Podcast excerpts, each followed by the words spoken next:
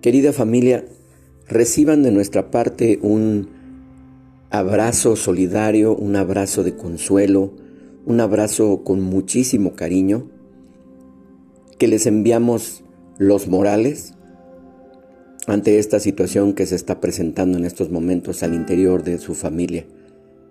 Queremos que sepan que estamos con ustedes, que desde el momento en que nos enteramos de que Jazz está pasando una situación complicada con su salud, eh, a través de mi mamá, que nos ha mantenido informados.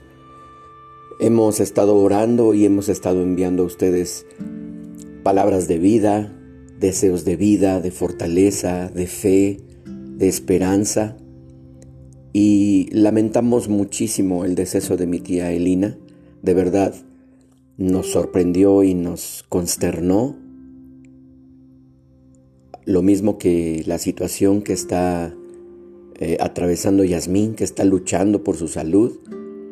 Pero al mismo tiempo, primas y primo, estamos confiados en que nuestro Dios es poderoso, que nuestro Dios es fiel, que sus promesas siempre se cumplen y si Él dijo que nunca nos dejaría y nunca nos desampararía, lo creemos. Sabemos que su voluntad es buena, agradable y perfecta más allá de lo que nosotros podamos pensar o creer. Y estamos completamente seguros de que junto con la prueba Él traerá la habilidad para responder, la habilidad para soportar y la habilidad para salir adelante de toda esta situación.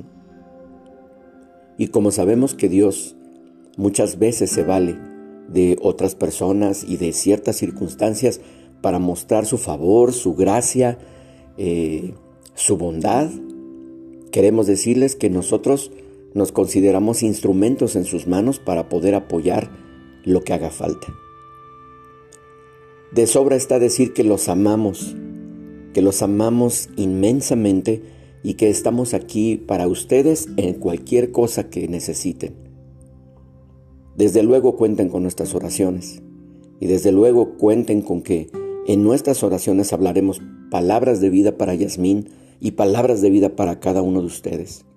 Y también pediremos al Padre que traiga a su vida consuelo, fortaleza, para ver más allá de lo evidente, para mantener sus ojos puestos en Cristo y no en las circunstancias.